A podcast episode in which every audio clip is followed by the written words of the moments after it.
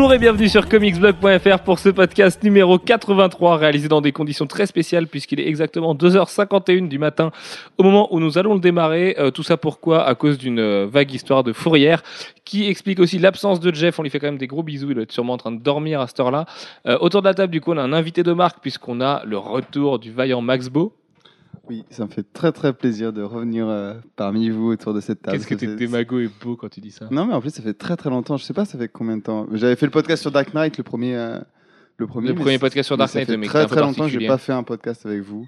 Et ça me manquait beaucoup. Donc je vous remercie de m'accueillir de nouveau, de cette table de m'accueillir. De toute façon, comme dit l'état de mon salon, tu n'es pas venu pour rien. Exactement. Nantes, Et je remercie également Manu d'avoir bien voulu euh, me guider jusqu'à la fourrière pour récupérer ma voiture. Ce qui nous a valu un, un petit peu de retard. Ah, je pensais que tu aurais remercié le mec qui t'héberge pendant une semaine, mais bon, c'est pas grave. Puisqu'à non, côté de toi, mais il non, y parce a. que toi, c'est par défaut que tu m'héberges, c'est normal. Sinon, t'es à la rue, mon pauvre. Mais oui. À côté de toi, il y a Alfro. Salut. Et enfin, il y a Manu. Salut. Qui est en grande forme. Euh, comme d'habitude, on va commencer avec le point ciné et jeux vidéo. On va commencer avec toi, Alfro, puis tu as- puisque tu as écrit la news tout à l'heure. Warner Bros. annonce son univers étendu et Man of Steel serait la première pierre de ce DCverse au cinéma. Ouais, c'était quelque chose qu'on avait euh, supposé depuis un moment. Mais là, euh, du coup, c'est Warner Bros. qui le confirme. euh, Je trouve qu'il parle avec du nez, là, comme ça. je sais pas pourquoi, mais Du nez je trouve fait un moment qu'on savait qu'on Warner Bros. euh, il printemps. Oui. commence mais- très mal ce podcast.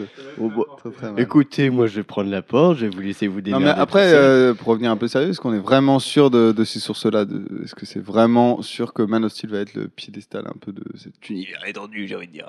Merci Jean-Michel Source d'avoir posé la question, euh, puisqu'en fait c'est une interview qui a été donnée au Hollywood Reporter et connaissant Hollywood Reporter, on peut imaginer que la source est fiable. Euh, C'est un des sites les plus fiables en termes de news. Donc euh, voilà, c'est, c'est- ils ont eu des infos, ils les ont, ils les ont données et basta. Mais en même temps, c'est pas illogique. Enfin, je veux dire, c'est pas anormal. Là où c'est un peu Moi, j'ai du mal à y croire. Enfin, j'ai du mal à croire que ça a été pensé. Ça a peut-être été fait à la va-vite. Et si c'est vraiment Man of Steel, le premier film, c'était pas pensé pour être ça au début, à mon avis. Ah non, c'était sûrement pas pensé pour être ça, mais ça le devient, et puis finalement c'est pas grave, ça veut juste dire que Zack Snyder, Chris Nolan et Henry Cavill sont partants dans l'idée, mais en même temps on va pas relancer un Superman pour lancer en 2014 des projets qui seraient du coup, euh, qui mettraient Superman hors continuité par rapport au DCverse, enfin, moi je trouve ça plutôt cool à la limite, et puis euh, en plus on parle d'un caméo de Wonder Woman dans Man of Steel, ce serait quand même assez mortel, et euh, voilà, on découvrirait une nouvelle Wonder Woman, mieux que celle d'Adrian Palicki, j'espère. Il y aura voilà. pas de mal. Après, est-ce que DC a raison de jouer la même carte que Marvel Studios Oui, sûrement sur le plan financier, puisque Marvel Studios dégage des milliards et des milliards de dollars euh, avec tous ses films. Mais euh, est-ce que DC a pas, ra- enfin, est-ce que DC a raison de faire un univers partagé Moi, je sais que les héros DC, c'est comme ça que je préfère les lire aussi du côté de DC. C'est purement comics. Les héros Marvel, j'aime bien les voir ensemble. Les héros DC, j'aime bien les voir chacun dans leur coin, dealer leurs affaires parce qu'ils sont trop différents tous pour être mélangés. En fait, vraiment, la Justice League, j'ai toujours du mal à y croire, tu vois. Ouais.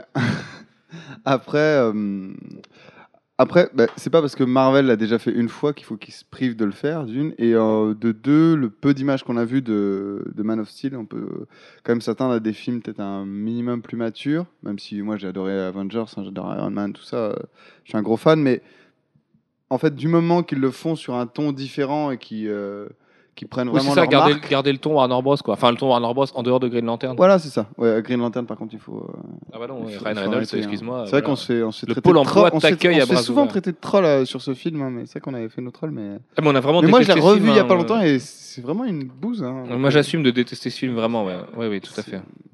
Alfred. Justement, ce qui inquiète, c'est que les scénaristes de Green Lantern se sont tous, les... tous répartis entre Flash et Wonder Woman. Mais est-ce que c'est les scénaristes le problème dans Green Lantern? C'est aussi que la pré-prod, la post-prod, tout ça, tout a chié dans Green Lantern. Enfin, on l'a su pendant le déroulement du truc. C'est le bordel en salle de montage, c'était le bordel pour la 3D, c'était le bordel pour des scènes à retourner et tout. Enfin, c'est pas forcément les scénaristes qui étaient mauvais. Le scénario, si tu le prends tel quel, c'est quasiment Jeff Jones, quoi. Donc euh, Jeff Jones, on va pas le critiquer si tu veux. Donc du coup, je suis pas persuadé que le scénario soit mauvais. C'est tout le reste qui est pas bon, quoi. C'est Si, mal casté. Si, si, c'est- c'était mauvais. Scénario un- est pas nul. C'est un tout, un Green Lantern. C'est un, un tout qui est. C'est plein de choses mauvaises qui font un truc très très mauvais. Non, je suis désolé, le scénario est pas si nul que ça. Quoi. Le scénar, c'est du Jeff Jones pur et dur. euh, C'est ce qu'on lit tous les mois en comics, tu vois, c'est renié aussi. Alors évidemment que le scénario de comics, comme, euh, comme disent beaucoup, comme pour le jeu vidéo, euh, un bon scénario de jeu vidéo, ça fait un mauvais scénario de ciné. Est-ce que c'est vrai pour les comics et le cinéma? Bah, Moi, je pense pas. Mais c'est quand même 100% Jeff Jones, quoi. C'est efficace, c'est un peu bas du front. T'as des origines, du cinéstro, tout ça. Enfin voilà. Après, c'est juste que tout le reste est pourri. Enfin, t'as un casting pourri, une photo pourrie, euh, des dialogues minables, une VF qui était nulle à chier. En plus, on avait eu la malchance de le voir en VF, le pauvre. Bon, bref, on va pas épiloguer sur Green Lantern, mais toujours est-il que Warner lancerait donc un univers étendu à la Marvel Studios. Mais on ne reparle Euh, pas de, de, de Wonder Woman et Flash, alors qu'ils sont censés être en préparation. Ouais, ouais, bah, Wonder Woman, le problème c'est que Winding Refn, euh, réalisateur de Drive, de Pusher, de Bronson, tout ça, c'était positionné sur le rôle. Warner a dit écoute, si ton prochain film c'est un succès, on te prend. Drive a été un gros succès. Le problème c'est qu'il n'y a pas eu d'autres appels du pied depuis. On sait pas si Winding Refn est vraiment sur le projet. En plus, il voulait l'actrice de Mad Men, euh, j'ai perdu son nom, euh, Christina Hendricks, non, c'est C'est pas ça, ça, Ouais. Donc la rousse euh, qui est un petit peu forte et tout, enfin voilà, ça aurait pas forcément collé au rôle de Wonder Woman. Quand Adrienne Palicki colle mieux à la limite dans son image de G.I. Joe 2. Mais euh, c'est, ouais, non, on n'a pas entendu parler de ça. Moi, par contre, je rêve d'un truc que Neil Patrick Harris soit Flash. Donc, Neil Patrick Harris, c'est qui? C'est Dr. Horrible et le Barney de I Met Your Mother. Ce mec-là est fait pour jouer Flash, quoi. Il a le tact Oh, nécessaire oui, d'un Barry non. Allen. Mais de la même manière que celle que tu veux pas. Attends, c'est comment le nom qu'ils veulent caster, la meuf de Mad Men là? Christine Hendricks. Même si elle est un peu forte, tu vois, il y a toujours un régime adapté pour chacun des acteurs, c'est pareil. euh. Non, mais d'accord, mais Barney ça colle Stinson pas, en ça flash, il va falloir qu'il prenne un peu du muscle. hein, Christine Hendricks, elle a ce charme très 50s, tu vois. Elle a un truc euh, qui fait que c'est Christine Hendricks, c'est machin, ça. Enfin, je sais pas si tu vois ce que je veux dire, mais elle fait très pin-up ou euh, meuf de la pub de cette époque-là, machin. Et du coup, ça colle pas forcément au rôle de Wonder Woman. J'ai envie d'avoir une brune forte, tu vois. C'est Bien con à dire. Si, bien sûr que si. Mais non, ça colle à une image de Wonder Woman, mais ça colle pas à celle qu'on. Enfin, si, si, ça colle. Tu sais, ça colle à la version de. Merde. Euh, non, pas d'Alex Ross.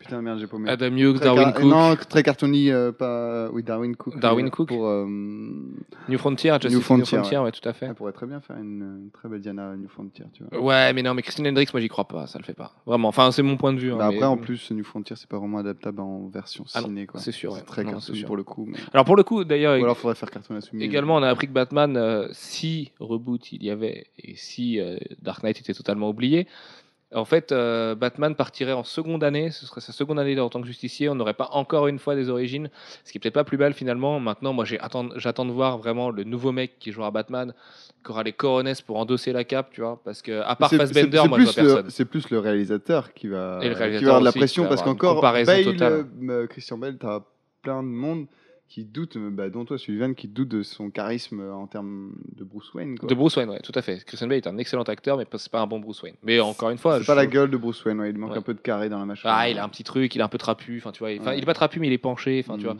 Bruce Wayne, c'est un port de coup total. Enfin, c'est un truc. euh, C'est Bruce Wayne. Il y a très peu d'acteurs qui peuvent jouer. Bruce Wayne, c'est la quintessence mentale. et- c'est la quintessence mentale et physique. Euh, Mac, je te rappelle qu'il est 3 heures et qu'il y a mes voisins à côté.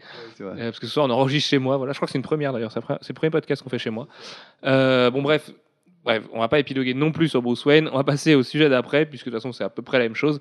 Batman de Dark Knight Rises euh, réalise de belles performances, Alfro. Mais c'est pas non plus à la hauteur d'Avengers. On parle de 260 270 millions, 280 millions, je sais plus. Sur un- une première semaine américaine, 500 millions dans le monde.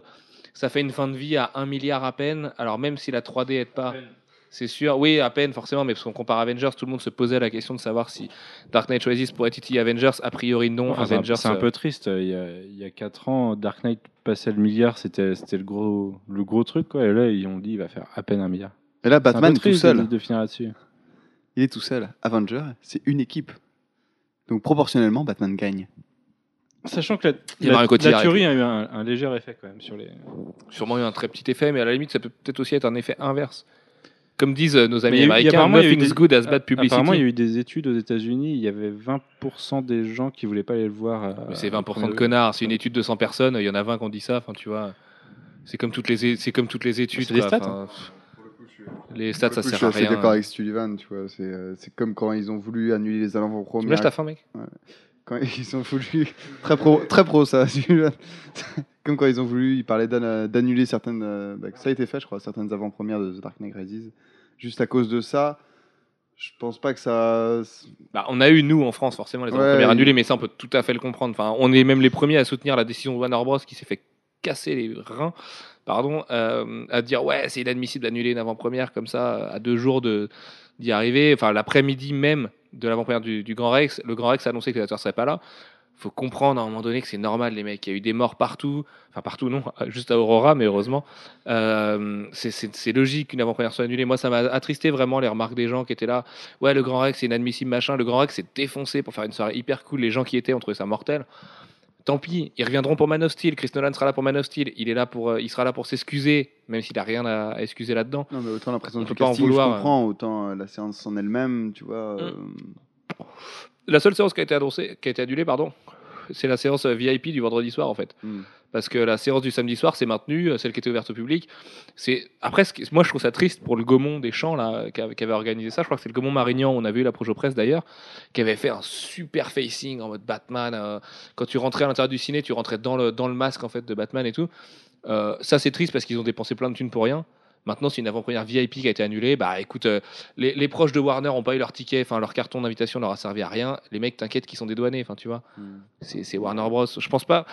Même si les ricains disent ça, moi j'ai plein de potes qui m'ont dit justement, euh, tiens, c'est le film qui a fait la tuerie et tout, et qu'on n'ont rien à branler de Batman, vraiment. Enfin, tu vois, tu vois le métalleux cheveux longs et tout, euh, qu'on a rien à foutre de Batman. Il me dit, ah, c'est le truc qui a fait la tuerie, bah j'irai peut-être voir par, euh, par hasard, machin. J'ai vu Ah, Dark Knight. inverse, du coup. ouais. J'ai vu Dark Knight à la télé l'autre jour, j'ai bien aimé, le Joker a été cool, bon bah je vais le voir, tu vois.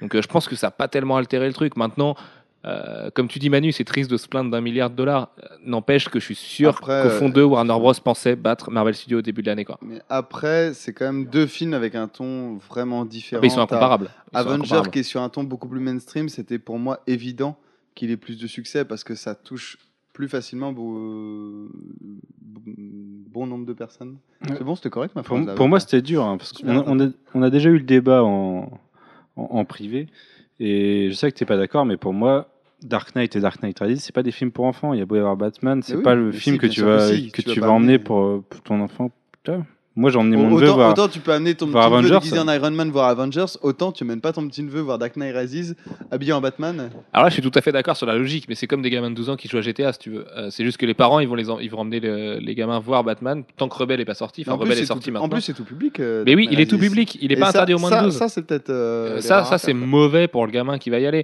Mm. Maintenant, c'est pareil. Enfin, évidemment, alors, on fume, on boit, on écoute du métal, on joue aux jeux vidéo, on lit des comics, on aime, Moi, on aime le, pas, pas, on aime Hollywood, sûrement, sûrement. Donc, on serait stigmatisé machin. J'ai envie de dire aux gens que moi, le Bat- les Batman de Burton, je les ai vus, j'étais tout gamin. Il est sorti en 89 le premier, j'avais à peine un an, même pas, le- j'avais Le premier est très très violent. Je pas Euh, le hein. premier et le deuxième, le deuxième est d'un glauque super Ouais, encore pire. enfin c'est c'est exacerbé le glauque du deuxième. Je l'ai vu gamin, euh, je suis pas devenu un assassin quoi. Bon, je suis devenu un mec chelou, mais euh, je suis pas devenu un assassin non Pas plus. tu vois. encore. Donc les gens qui vont voir Dark Knight Rises, euh, c'est pas comme la fausse scène de Funny or Die euh, qui a fait hurler beaucoup de lecteurs. Je m'en excuse. Euh, c'est Mais pas non. aussi violent que ça quoi. Drôle, pas... Non mais moi j'ai trouvé ça drôle aussi. Maintenant je comprends que ça ait choqué un petit peu. Ça je voudrais pas que ça tombe dans les mains d'un enfant. C'est pour ça qu'on a mis un disclaimer. Sullivan n'a pas voulu le mettre directement en trashback pour que les gens se fassent volontairement piéger. Mais voilà, en Euh, fait, c'était un petit piège. C'était pour rigoler de tous les gens qui voulaient une fin liquée du film pour pas aller le voir au ciné et puis voilà, tout voir. Je trouvais ça mortel l'idée de Funny or Die d'avoir recréé cette ambiance. euh. c'est vrai. Par contre, euh, on a eu des commentaires comme ça et c'est vrai que c'est, je crois, la vidéo la pire qu'on ait postée sur. Ah ouais, ouais, on n'a jamais eu des commentaires aussi négatifs. Bah, c'est simple, hein, les commentaires négatifs sur le site, on les comptait sur le doigt d'une main avant.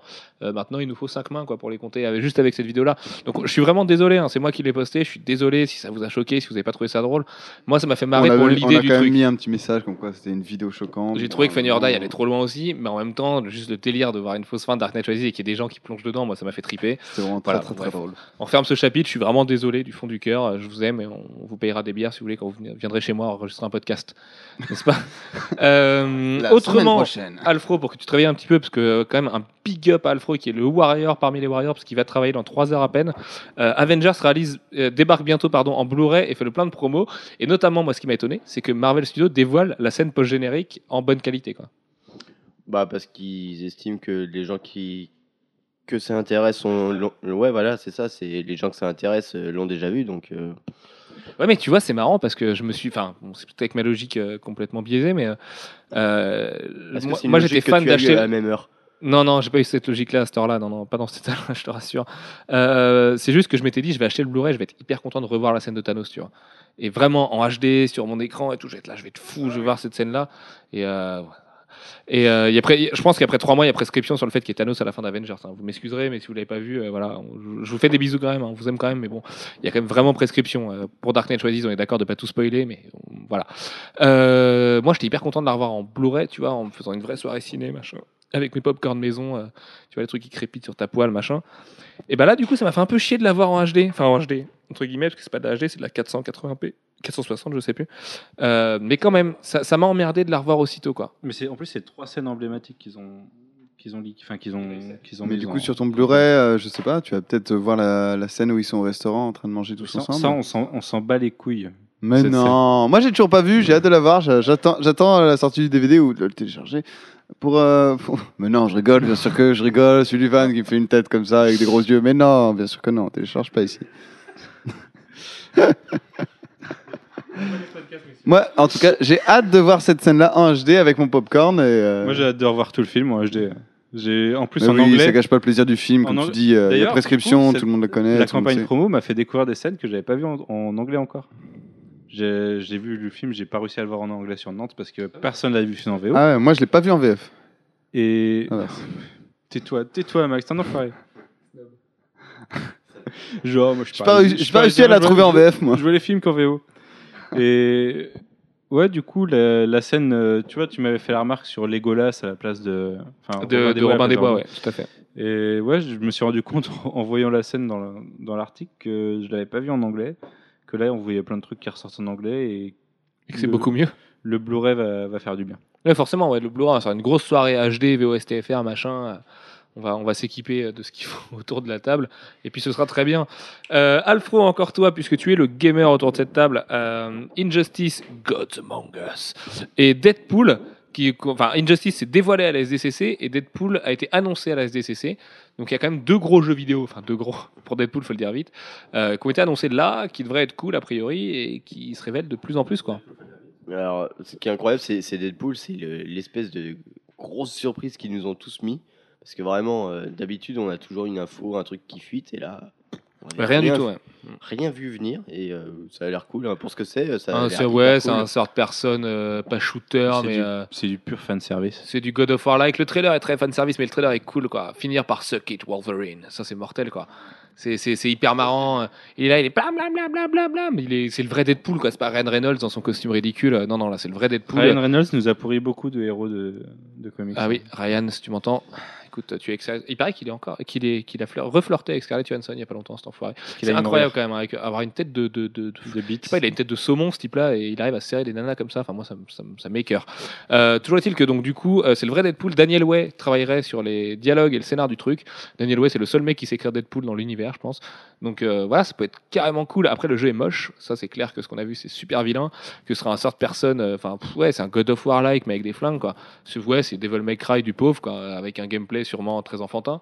Euh, mais ça peut être cool quand même. Ça peut être mortel de jouer avec un vrai jeu Deadpool ultra fan service. Moi, j'ai juste, c'est tout con, hein, mais je me suis dit, rien que s'ils mettent le costume d'X-Force de Deadpool, je vais kiffer ce jeu, quoi. C'est, tu vois, cette espèce de costume blanc et noir, là, machin, comme dans Wolverine, le jeu Wolverine Origins qui était pas terrible, il y avait le costume d'X-Force, ben, c'était hyper cool. Ça sauvait le jeu. C'est là où, euh, où c'est bien aussi de parler aux fans de comics, parce que de toute façon, c'est pas un jeu qui brassera des millions.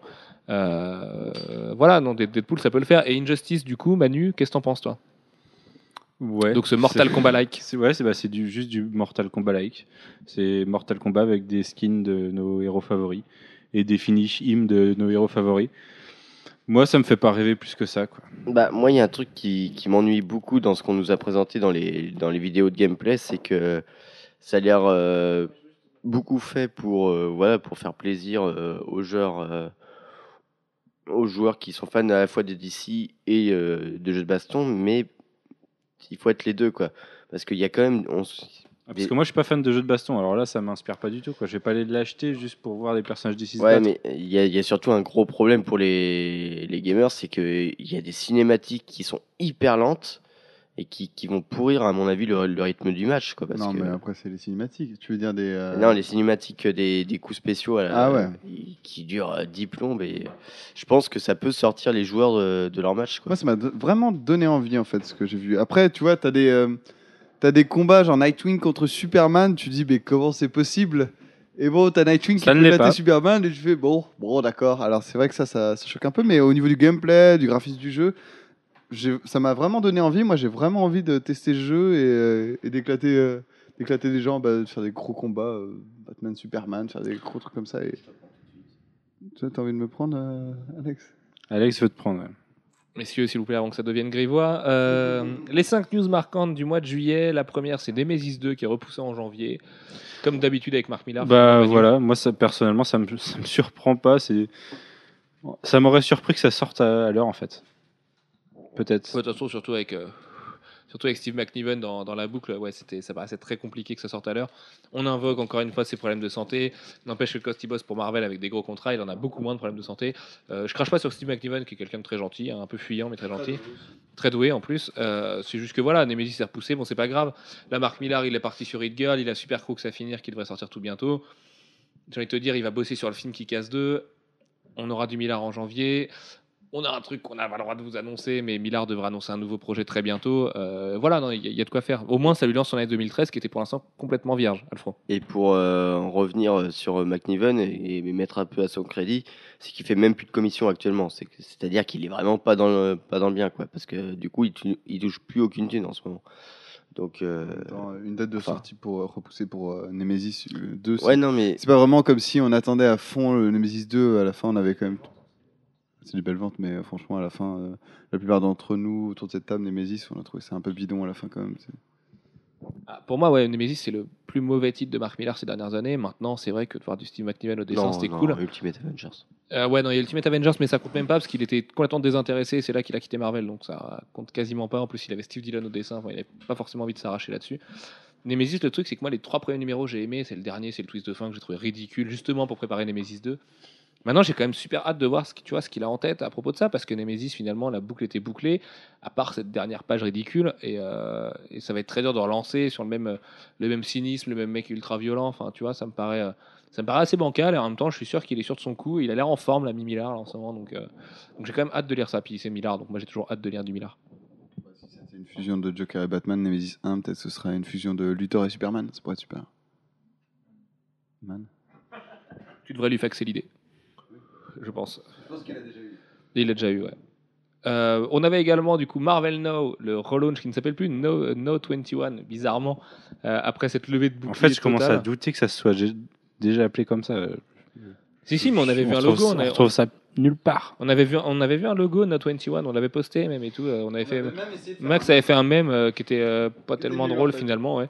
Euh, donc Marvel Now, le pseudo relaunch reboot qui n'est pas ni un relaunch ni un reboot de Marvel. Qui sont Qui très mauvais. Euh, non, Manu, je le trouve particulièrement troll là-dessus. Mais euh, non, non, ils sont pas forcément mauvais. Il y a Mark Wade et euh, Ah, moi, je suis un sur dégoûté Hulk. de Marvel en ce moment, donc euh, je suis récupérable, là, je pense. il y a Indestructible Hulk par Mark Wade et Neil Yu qui peut être cool. Euh, Jason Aaron sur Thor, moi je pense que ça peut donner quelque chose parce que Jason Aaron c'est un mec badass et Thor ça a besoin d'être badass, ça a pas besoin d'être comme Matt Fraction écrit en ce moment quoi. Euh, où c'est nul vraiment. Et euh, du coup on a eu quoi d'autre? On a eu euh, Kieron Gillen et Greg Land sur Iron Man. Bon je lisais pas Iron Man, je, lirai- je lirai toujours pas Iron Man après. Mais voilà le, le- reste finalement. Le Uncanny Avengers, bah, on a du Remender qui a peut-être des choses à dire parce que sur Uncanny X-Force il s'éclate en ce moment. Plus John Cassaday qui fait son retour. Moi, là où ça m'emmerde, mais c'est parce que je suis pas très très fan de Jonathan Hickman, pas tout en fait. Jonathan Hickman, quand il est trop scientifique, quand il a une écriture trop, euh, trop cadrée, trop scolaire, ça me gonfle et il va prendre Avengers et New Avengers. Et ça, ça m'emmerde. Même s'il y a Jérôme Peña avec lui sur un titre et que Jérôme Peña, sûrement un des meilleurs dessinateurs de l'industrie aujourd'hui, et qui va sûrement se déchirer sur Avengers, euh, j'ai quand même un petit peu peur de ça parce que mine de rien, Bendis menait sa barque depuis presque 10 ans. Bendis menait sa barque. Et là, il va se retrouver avec les mutants, Bendis, et ça me fait un petit peu peur. Non, mais de toute façon, est-ce que leur reboot, euh, relaunch, qui est pas vraiment un reboot, qui est pas vraiment un relaunch Marvel, est-ce que c'est pas juste pour sauver euh, la catastrophe, la catastrophe qu'ils sont en train de faire avec Avengers versus X-Men, tu vois Il faut qu'ils trouvent une solution pour euh, Non, temps relancer leur avis, truc c'est- là. Ils sont en train de, ils sont en train de s'engouffrer et puis au fur et à mesure, ils font bon bah. Ça, ça doit être prévu de- depuis euh, bien avant. Bah, depuis que- depuis qu'il y en a un qui a, un y a, depuis qu'il y a quelqu'un de sérieux qui a lu le scénario d'Avengers versus X-Men, ils ont dit bon bah écoutez les gars, il faut qu'on fasse table rase les gars, qu'on s'oublie, qu'on se fasse oublier un peu. Non, à mon avis, c'est qu'ils ont aussi vu euh, DC faire leur truc.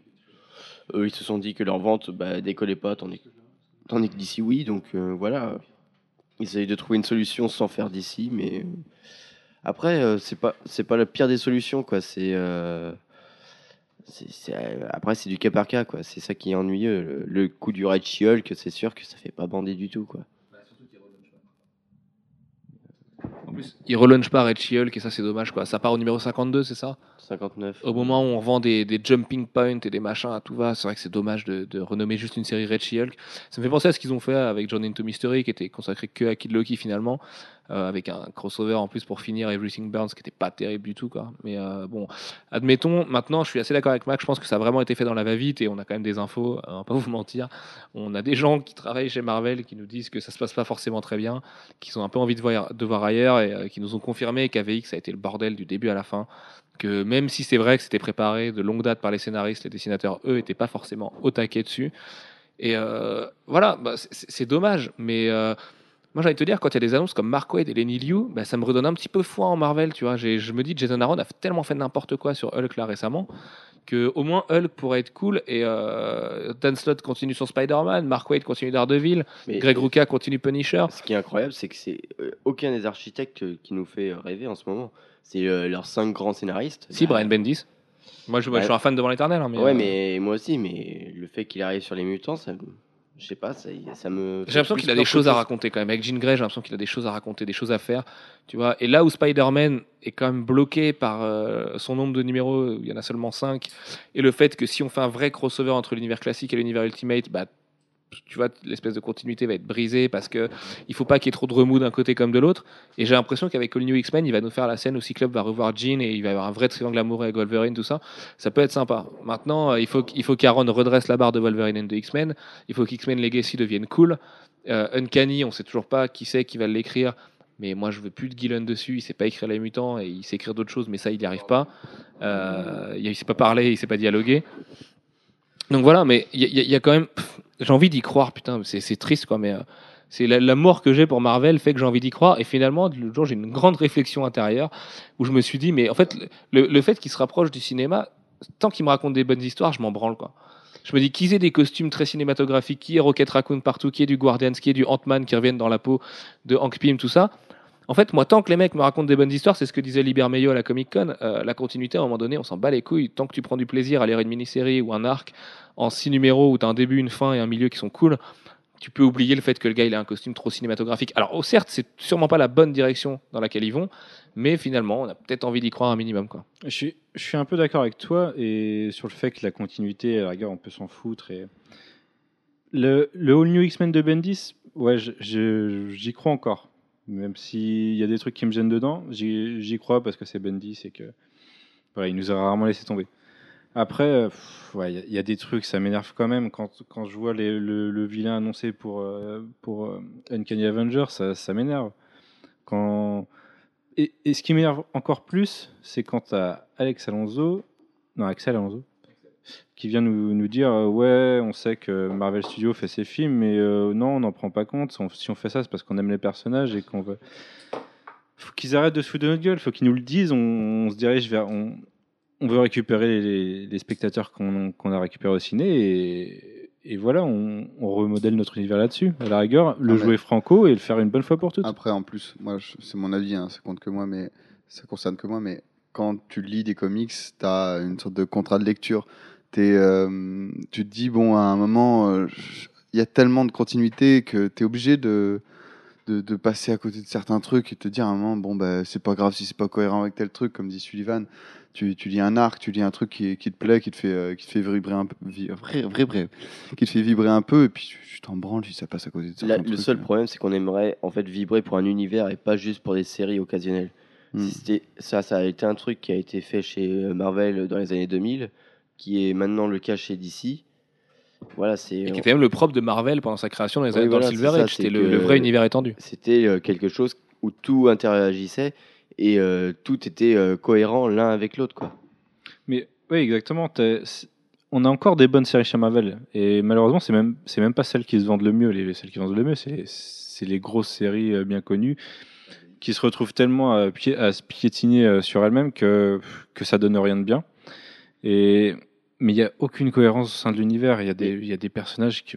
Ça, c'est vrai chez DC aussi. Hein. Euh, quand tu Ouais, vois mais que- moins chez DC. Non. Et DC, Dan Didio a annoncé qu'ils voulaient, enfin, qu'ils avaient vraiment l'intention d'ici un an de, de remettre une bonne continuité dans leur univers. Euh, Et ils se rendent compte déjà que dans leur New 52, il y a beaucoup d'incohérences. Tu vois que dans leur Alors que Marvel, série, il y a non. Superman. Superman, de la vie générale, c'est quand même bien de la merde. Oui, Et oui. c'est- ça fait partie des 7 meilleures ventes de DC.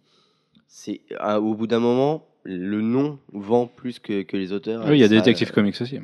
Mais euh, oui, mais ce qu'il y a, c'est que chez DC, il y a, il y a des gros noms qui vendent, mais il y a aussi des bonnes séries. Alors que chez Marvel, il y a que les gros noms et les crossovers qui vendent. Et les bonnes séries, elles vendent moins bien. C'est c'est assez triste. Et je sais que vous me trouvez troll, vous me trouvez aigri, mais c'est parce qu'il y a un moment, euh, voilà quoi. J'ai j'ai donné la, la chance à Marvel euh, encore et encore, et, et je, je commence à abandonner. J'attends qu'ils me redonnent, euh, qu'ils me redonnent quelque chose. Après, il faut voir que chez Marvel, t'as l'arrivée des mecs comme Nathan Manson et tout, c'est cool. Genre, moi, je suis content de, de, de voir que les, les scénaristes de Marvel se cassent le cul à chercher des scénaristes parce qu'ils comprennent que c'est pas. Tu vois, avec Gillen, avec euh, le scénariste que t'adores, Alex, comment il s'appelle le petit anglais là? Non, le Sp- Nick Spencer qui est américain. Il est américain. Ouais, ouais. Euh, ces mecs-là, ils ont vu en eux le- leur futur parce que les gars avaient sorti une bonne mini-série alors qu'ils avaient 25 piges à peine. Mais, ouais, mais c'était pas la solution, quoi. Un scénariste, ça, se- ça se juge sur le long terme, ça se juge dans sa, dans sa faculté à travailler avec les autres. Et du coup, je pense qu'à un moment, ils se sont plantés en ayant Fraction. trop confiance dans ces gens-là. Fraction, c'est la même chose. Jason Aaron, c'est la même chose. Qui est Ouais, mais Fraction, c'est le, enfin, c'est le, c'est le meilleur exemple parce que Jason Aaron, euh, Nick Spencer, il y a toujours des. Ouais, ce qu'ils font en même anglais, si- c'est bien. Ouais. Même s'ils se Enfin, plantent, Thieves. ils se plantent de temps en temps et Hickman aussi. Hickman, euh, il fait trop du Hickman et il faut qu'il arrête. Mais Fraction, il fait. Fraction, oui, mais c'est incompréhensible. Mais bon, de toute façon, c'est Comics Blog Against Matt Fraction. hein, ça, c'est bien connu. Mais Bah, après, il faut revenir euh, un petit peu sur les débuts de Mad Fraction. Mad Fraction, au tout début, c'était un putain de scénariste. Casanova, c'était Mais vraiment. Casanova, mais mec, sur Casanova, il, a- il raconte son histoire à lui qu'il a développé dans sa tête sans aucune contrainte, sans aucun éditeur qui le fait chier. Évidemment que c'est bien, le mec, il est, il, est, il, est, il est brut de pomme, tu vois. C'est comme quand on te demande d'écrire une rédac, c'est mieux quand on te demande d'écrire une rédac en philo avec un sujet, quoi. bien. Mais bon, voilà, il y, a- aussi un côté Mad Fraction, et euh, c'est un très bon auteur de théâtre. Euh, vraiment, j'ai lu une, de ses pièces. euh, c'était peut-être quelqu'un d'autre qui l'avait écrit. Il avait peut-être piqué un de ses profs. Sa femme. Ouais, non, non, vu le niveau de l'écriture de sa femme qui avait pas le même que le sien, je pense pas. Non, sa femme écrit mieux, ouais. sa femme est plus mainstream quand même. Euh, Voilà, non. non, Manu, on n'a pas le droit. Je pense que voilà, je pense que Mad Fraction a des qualités, mais euh, il les exploite pas. Oui, non, mais ça, je suis tout à fait d'accord. Matt Fraction, c'est pas, pas un branque au fond. Hein. Casanova, je suis comme toi, je trouve ça cool et tout. Mais, Iron Fist c'était. même au dé- plutôt oui, mais Iron. Fist, de Brubaker, mec. Dès que Brubaker a lâché la barque, Iron Fist est devenu de la merde. Non, Donc, euh, non, tu peux même pas le la défendre là-dessus. Non, la, la fin du run de- d'Iron Fist était plus que correcte. Avec le tournoi à Kunlun et tout, avec Ouais, les ouais. sept armes et tout. Oh c'était nul à chier, mais. Non, c'était sympa. Par rapport à ce que racontait Odd Brubaker avec une relation vraiment ancrée dans le réel et euh, non, tu vois, voilà, a- qui perd a- sa fortune et Il y avait une grosse différence euh, d'univers, mais ça restait sympa. C'était pas horrible. Ouais, ouais, si finalement je suis d'accord avec toi. C'était pas horrible, c'est beaucoup moins pire que ce qu'il fait aujourd'hui. Tu vas voir, Alex, un jour, ils vont nous refaire un changement d'équipe et ils vont nous coller Fraction sur Daredevil et tu changeras d'avis sur le personnage. Ouais, parce que moi j'ai subi ça avec Thor, mec, dis-toi ça. Enfin, Daredevil, je m'en fous, j'aime pas trop ce que fait Mark Waid dessus, au risque de m'attirer les foudres de milliards de gens. Non, c'est c'est cool ce qu'il fait, mais je préfère largement Brubaker à Bendis, ça a rien à voir, donc euh, ça m'énerve un Oui. petit peu. Mais... Mais le jour où il y aura Fraction dessus, tu vas l'adorer, Mark Wade. Ah oui, là c'est sûr, oui. Bah, le jour où il y a Fraction dessus, je, je ne lis plus Daredevil du tout. Mais j'ai laissé sa chance à Hawkeye et finalement ça, ça passe plutôt pas mal. David Ara euh, en dessin est pas trop mauvais, le scénario est pas terrible, mais le, le- le dessin rattrape le truc. Et puis euh, au moins, Hawkeye a une série un peu blockbuster, c'est peut-être pas plus mal comme ça, quoi. Est-ce que le problème de Fraction, c'est pas euh, qu'il écrit beaucoup trop de séries? Parce qu'il écrit Thor, possible. ouais. il écrit Hawkeye, il écrit Defenders, il écrit, oh, il écrit 10 000 trucs. Il est en train d'écrire avec un, un machin avec Howard Chaykin, le truc qui me fait le moins rêver du monde. Mais euh, Et forcément, tu détestes les deux, donc. euh. voilà. Bon, bref, passons sur Marvel Now, parce que ça fait quand même un moment que ce podcast est, est entamé. Euh, la Paris Comics Expo et le Paris Manga font plein d'invités. Est-ce que l'un de vous se sent de faire à peu près le tour des invités déjà annoncés? Côté Paris Comics Expo, Alfred. Euh, alors, euh, Paris Comics Expo, euh, ils nous ont lâché quelques noms, mais c'est des gros noms. Terry Dodson, juste après l'annonce qu'il quittait Marvel, donc il y a plein de, de questions sur son avenir. Ça va être hyper intéressant de- d'aller lui demander. Même si c'est pas l'homme le plus loquace de l'industrie. Oui, mais bon, voilà, il est très gentil en plus. Il est gentil, Terry. Oui, mais il est poli. Même quand on fait des conneries à côté de lui, il, il nous sourit. C'est vrai. Donc voilà, c'est quelqu'un de très Même dans gentil. des soirées arrosées dans un resto. bref. Euh, sinon, euh, Umberto Ramos, bah, c'est- voilà, c'est- Ramos, un génie. Hein, faut... Voilà, c'est euh, le dessinateur qui a pris sa marque sur euh, Spider-Man ces derniers temps et qui, euh, à l'aide de, Dan Slott, l'a porté à un endroit où il n'avait pas été depuis un moment. Et Guillaume March, qui. Alors, moi j'ai plus de réserves sur Guillaume March, Oui, parce que t'es pas fan de Guillaume March. ouais. mais. euh, faut Non, mais c'est un artiste qui est cool à voir en conf, quoi. Tu vois, il- c'est un- c'est ce genre de mec qui a plein de fans et tout. Enfin, pour choper puis des- en, en plus, des il commissions, ça peut en être train de cool, monter, quoi. Et en plus, C'est- ouais, il est en train de monter c'est vraiment. un mec ouais. euh, qui va dessiner Talon. euh, Voilà, c'est c'est quand même quelqu'un qui commence à être sur le premier plan de DC. Donc... Puis il est pas mauvais, hein. il est loin d'être mauvais. C'est juste qu'il a Ouais. été collé sur Catwoman où le scénar, forcément, l'aidait pas non, non, plus. et puis voilà, il, s'est- il a, il a quelques facilités. Moi, je suis contre les gens qui le bâchent tout le temps. Quoi. Enfin, faut arrêter. Il est pas si mauvais que ça. Enfin, il est pas mauvais, comme tu dis. Ouais, non, mais par Il a fait un peu du fanservice, donc c'est vrai que Voilà, c'est facile de bâcher ça, les mecs. euh, la coupe de Catwoman 0 où il arrive à, à faire un close-up sur les fesses et sur les seins en même temps. J'ai- Quelque part, c'est chapeau. Hein, Ouais, euh, très très très bien. fort. C'est très bien. Euh, du côté du Paris Manga, on a trois Italiens et pas n'importe lesquels, parce qu'on a Sarah Pichelli quand même, qui, qui, elle est montée en flèche chez Marvel, mais un truc de dingue depuis un an. C'est incroyable, c'est il y a un an à peine qu'elle a, commencé à prendre ses marques sur Ultimate Spider-Man et la bim Aujourd'hui, c'est l'artiste auquel Marvel fait le plus confiance pour le tisseur. Euh, on a Stefano Caselli, pareil, dessinateur régulier d'Amazing Spider-Man, qui devrait a priori être calé sur un autre projet d'ici peu, dont on pourra vous parler bientôt. David Messina, bon, forcément, parce que c'est le chéri de Sarah Pichelli et donc il sera là, mais qui fait aussi euh, un petit peu d'ancrage, je crois, sur Spider-Man et qui a bossé sur True Blood et sur G.I. Joe et des trucs euh, genre Infestation et Transformers aussi. Transformers, pas mal de séries IDW finalement. Euh, c'est quand même pas dégueu hein, comme premières annonces. Euh, Il y a Tyler Kirkham qui sera en France aussi pour une tournée à cette époque-là. Tyler Kirkham, dessinateur des New Guardians, bon dessinateur, et très très top co dans l'esprit, mais plutôt très très bon. Et ça nous fait quand même un bel automne en France, quoi. Même si le Lille Comics Festival doit, ne doit pas se tenir en, en octobre, euh, on aura quand même de quoi faire. Et euh, le Paris Comics Expo et le Paris Manga seront là pour, euh, pour attraper le tir quand même. En plus des petites tournées des artistes à droite à gauche, dont deux trois trucs qui se murmurent, qui seraient vraiment très gros pour le coup. C'est assez historique en France de voir un automne comme ça. plein d'artistes inédits en plus. Enfin, non, en fait, non, pas du tout. Puisque Ramos, Dodson, Caselli, Pikeli, Messina, c'est déjà fait. Il y a Guilhem March qu'on connaît pas. Euh, le truc, ah oui, on, on peut l'annoncer le truc de Saint-Malo? Euh, oui, on peut l'annoncer le truc de Saint-Malo parce que Sean Phillips sera présent à Saint-Malo avec Delcourt pour défendre. Euh, ce sera fatal à ce moment-là qui sortira du, du côté de Delcourt. Donc ouais, non, ça fait vraiment plein de belles choses, plein de bons artistes qui seront là. Et mine de rien, l'été vient vite à l'automne et l'automne vient vite à Angoulême. Donc on va pas avoir trop le temps de, de voir venir les choses et ça va être festival toutes les trois semaines encore. Et, on va, qu'on se repose on va encore dormir à 14 chez Max, mais bon, bon, bref, ça c'est le jeu et c'est cool et c'est plutôt bien, donc on ne va pas s'en plaindre. Euh, du côté des autres news VO marquantes, Alfro, Batman Inc. 3 qui a été repoussé pour des raisons un petit peu obscures. Alors ouais, c'est euh, très étrange parce que du coup, euh, Batman Inc. 3 qui est envoyé aux au vendeurs parce que bah voilà, euh, la machine est mise en route, mais les DC qui informent les, les revendeurs qu'il ne faut pas le mettre en vente avant un mois, sous prétexte qu'il y a une scène un peu choquante dans Batman Inc. 3. Et Moi je l'ai lu, je l'ai pas vu. hein. ouais, voilà. La scène choquante. Nous, Moi je on- m'attendais à voir une série dans un cinéma, tu vois, c'est aussi Ouais, con voilà. que ça. Mais en fait, pas du tout quoi. Il y a une scène qui Euh, a une scène rien de à voir, dans un bar quoi. Euh, Enfin non, c'est une scène euh, quand euh, dans l'école. Ouais, ouais, à la limite, là, ouais, on mais ça va quoi. Il n'y a aucun parallèle. Enfin, si, euh, Enfin, je veux dire, quand les talons font exploser, euh, font exploser une tour euh, en plein milieu de Gotham City, enfin, tu vois, c'est bien pire que ça. On peut imaginer qu'il y a plus de dommages collatéraux que. je pense que que, dans ce qu'on voit dans Batman Inc. 3. surtout le propos de Grant Morrison qui les a un peu gênés parce que voilà, Grant Morrison, il y va pas avec le dos de la cuillère. hein. Quand ils font du terrorisme, euh, bah c'est pas du terrorisme costumé quoi, c'est un peu trash. Mais euh, Encore que, ouais. voilà, pas, mais le, le parallèle avec Aurora, Surtout Batman il est Inc. hyper 3 qui était difficile. pas terrible en fait. Moi, ça qui m'a emmerdé, c'est que ce numéro Si, était pas génial non, quoi. Franchement, le- la partie euh, Matches Malone est absolument Ouais, parfaite. Matches Malone pour le, le, le côté revoir Matches Malone, quoi. euh, la fin avec euh, le cliffhanger avec Damien, j'ai trouvé ridicule. C'est quoi cette nouvelle identité encore? Le numéro 2 était mortel avec l'histoire de Talia et Chris Burnham était vraiment bon. Là, moi, je le trouve un peu moins bon. Donc, euh, Ouais, enfin le cliffhanger du numéro 2, on n'y a jamais cru une seconde et euh, voilà. Je savais même plus qu'il y avait un cliff à la fin du numéro 2. Euh, Robin qui meurt. Non, c'était à la fin du numéro Ah, 1. c'est- évidemment qu'on n'y croyait pas, bah, ça, mais évidemment. C'est un, numéro 1, c'est le but. euh. Oui, non, non, on n'y a pas cru une seconde, on a bien fait. Bref, admettons. Euh, dernière news VO marquante Dave Gibbons a refuté Before Watchmen, et moi j'étais vraiment surpris de, de, de ces mots à Dave Gibbons. Enfin, je pensais, tu vois, autant Alan Moore, il aime pas Before Watchmen, bon, ça c'est connu et c'est établi depuis un moment.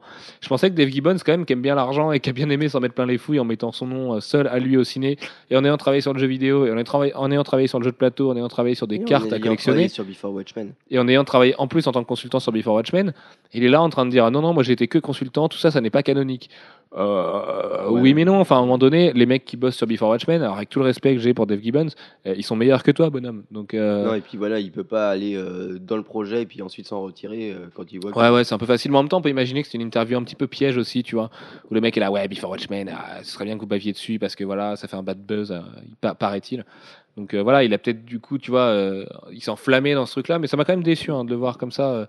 Euh, dire que Before Watchmen c'était pas canonique, c'est hyper dommage quoi. Le mec il s'en est mis plein les fouilles, je trouve ça un petit peu dommage comme, euh, comme état d'esprit. euh, c'est un peu faux cul, ouais, comme dit Max. En voilà. même temps, Sachant que Before Watchmen est bon en plus, donc il n'y a pas de problème. Puis on connaît Gibbons, c'est un mec qui écume les conventions sur la seule fame de Watchmen, et il parle que de ça et tout. C'est un mec qui aime bien faire parler de lui, on le sait. Euh, il est cool. Moi, ouais, j'aime il- bien. Il est complètement alcoolique, ce type. Il est génial. Non, il est sympa, hein, mais, mais voilà, c'est quand même quelqu'un qui. Il sait, il, il, est, il sait pertinemment qu'il n'a pas le plus grand talent de l'industrie. Donc, euh, Ouais, mais tu vois, je lui en avais parlé, moi, un petit peu, justement, du fait que comment il vivait, qu'est-ce qu'il avait fait vraiment de majeur à part Watchmen et tout. Le mec, il te le dit direct. hein, il dit Ouais, mais moi, j'ai fait Watchmen, tu sais, euh, il s'en vend tellement que de toute façon, je vis bien depuis. Moi, j'ai envie de faire ma- vivre ma femme et mes gosses. C'est pour ça qu'elle est encore plus surprenante, cette décision, parce que plus Before Watchmen marche, plus il a d'argent, le type. Donc là, il vient de dire que c'est pas canonique. T'as l'impression qu'il veut un peu raccrocher les points avec Alan Moore, se dire Non, Eh, parce mec, on s'est compris. très bien hein. que la portée de ce propos-là aura aucune incidence sur Before Watchmen, mais par contre, ça fera parler de lui pendant Before Watchmen. Ouais, c'est vrai, ouais. Ouais, c'est vraiment tordu, hein. c'est vraiment que le mec, c'est un enfoiré, mais. euh, Il cherche peut-être du boulot, alors il, il a envie de faire le buzz. On m'a mal barré. Bah, il bosse sur Secret Service en ce moment, il fait ses trucs quoi. Bon bref, admettons. 5 sorties VO marquantes et là messieurs, je vais vous laisser débattre entre vous. AVX numéro 7, 8 et 9 et je réinterviendrai au numéro 9 puisque je suis le seul à l'avoir lu pour une raison de commande bizarre. Tu veux vraiment que je commence sur AVX Parce que, Et Commencer sur le 7 en plus. ouais, commencer sur le 7 qui est assez. Comment dire, le 6 avait un peu. Commencer par les points positifs, tiens. Défi. Commencer par le point positif du 7. Le cliffhanger du 7 était cool. Le cliff, c'était Namor qui arrivait. euh, tu vois. Euh, moi, j'aime pas l'écriture de, enfin, l'écriture de cette maxi-série. C'est, c'est vraiment les auteurs passent les uns après les autres et rattrapent ce que les autres ont fait. Quand c'est mauvais, quand c'est bon, ils s'appuient à peine dessus. C'est ça qui est dommage. Quand- Il y, a- il des bons points dans, dans AVX, mais ils sont, ils sont très mal exploité. Moi, je me souviens, je crois que c'était le, le 5 qui m'avait bien plu là-dessus. Euh, su- le 6, ouais. Non, le 5, ouais, j'avais dû cracher dessus. ouais. Le, oui, oui, oui. Non, le 6 m'avait bien plu là-dessus, sur le fait qu'il rattrapait ce qu'il y avait avant, mais qu'il ouvrait des, des bonnes portes. Et elles sont. Elles restent pas dans le 7. Et le 8, moi, je suis le seul à avoir été déçu du 8 ici. Euh, Peut-être par. C'est même pas par principe, en fait. Vous, vous avez par principe de vouloir d'espérer aimer le truc, donc vous êtes moins déçu que moi. Euh, moi, je. Je sais pas, je, Non, je suis aigri sur la série. voilà. Le 8 est, pour moi, le 8 est plutôt pas mal parce que c'est c'est une bonne grosse baston, mais bien écrite, euh, bien épique comme il faut. Euh, Adam Kubert fait le boulot. Pour moi, il y, a Euh, trop, il y a beaucoup trop de redites par rapport à ce qui a déjà été fait. Sur Ouais, Fear Itself, qui était déjà mauvais, là, il y a- il y a, des ficelles, c'est les mêmes. Le ça numéro, il monte- finit pareil que le, je sais Non, plus mais ça le 3 monte ou la 4 puisse- de, il- l'année dernière. Ça manquait, de- euh, je trouvais que AVX manquait de puissance euh, vis-à-vis des Phoenix. On comprenait pas, bah ouais, ils sont, ouais, ils sont puissants, mais à quel point? Là, ok, le mec il paye être le bras de Hulk, ça monte un petit peu le niveau de puissance. Euh, après, bon, où est-ce qui se passe à la fin sur. euh, le- Enfin, ça, le je suis plus fort que machin, Non, mais voilà, c'est- comme ça, de ça permet, hein, ça permet de dire. mettre un, un- C'est le Marvel Way, hein. ça c'est Marvel qui a toujours fait ça. hein. Oui, Comparer puis- les héros entre eux, c'est tout à fait Marvel, donc euh, c'est pas étonnant plus Non, que ça. et puis ça, ça pose un- le côté tragique quoi du truc. C'est, Ouais, mais le côté a- tragique, il serait bien si Vanda elle se remet le cul, mec. Vanda elle sert Ouais. à rien, je viens de lire le 9, elle sert encore à rien, on a trois numéros de la fin. Vanda Maximoff, qui est le personnage le plus intéressant de Marvel, qui a fait House of M, qui a fait tout ce pourquoi on en est là aujourd'hui, elle branle rien, mec. Elle Vanda, soigne, des, le, elle soigne des mecs, quoi. Comment on dit en français le, le boogeyman en anglais, le, le, le gars qui est là pour faire peur. Oui, c'est ça, et puis là, elle effraie plus personne. C'est les phénix qui racontent ça à leurs enfants. Attention, il y a Vanda, si elle vient, elle va te latter la gueule. Mais elle sert qu'à ça, Vanda. O- OP Vanda, elles sont plus là, quoi. T'as l'impression que. C'est surtout ça le problème. Mais elle est là, quoi. On la met en caméo dans tous les numéros, histoire de dire, ouais, la menace est latente, mais la menace. Si c'est pour nous faire un No More un- Marvel et un. C'est un tu vois, Marvel, où euh, now, dis- maintenant, Tu dis euh. où est la limite de son pouvoir Et là, elle fait juste rien. Surtout que là, ce serait un bon prétexte pour exploiter quand même ses capacités.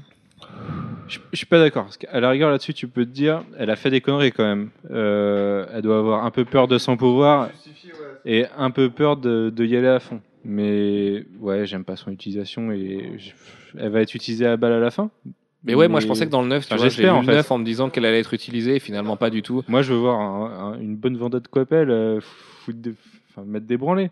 Et pour l'instant, bah, voilà, j'attends Ouais, ça depuis l'instant- 9 numéros. Enfin, Pour l'instant, euh, non. ouais. Mais surtout que dans le 9, ce qui est emmerdant, c'est que le début du numéro commence sur une ellipse, tu vois. On te dit, ouais, machin s'est fait, euh, enfin, machin se fait descendre, entre guillemets. Machin est tombé face à un tel.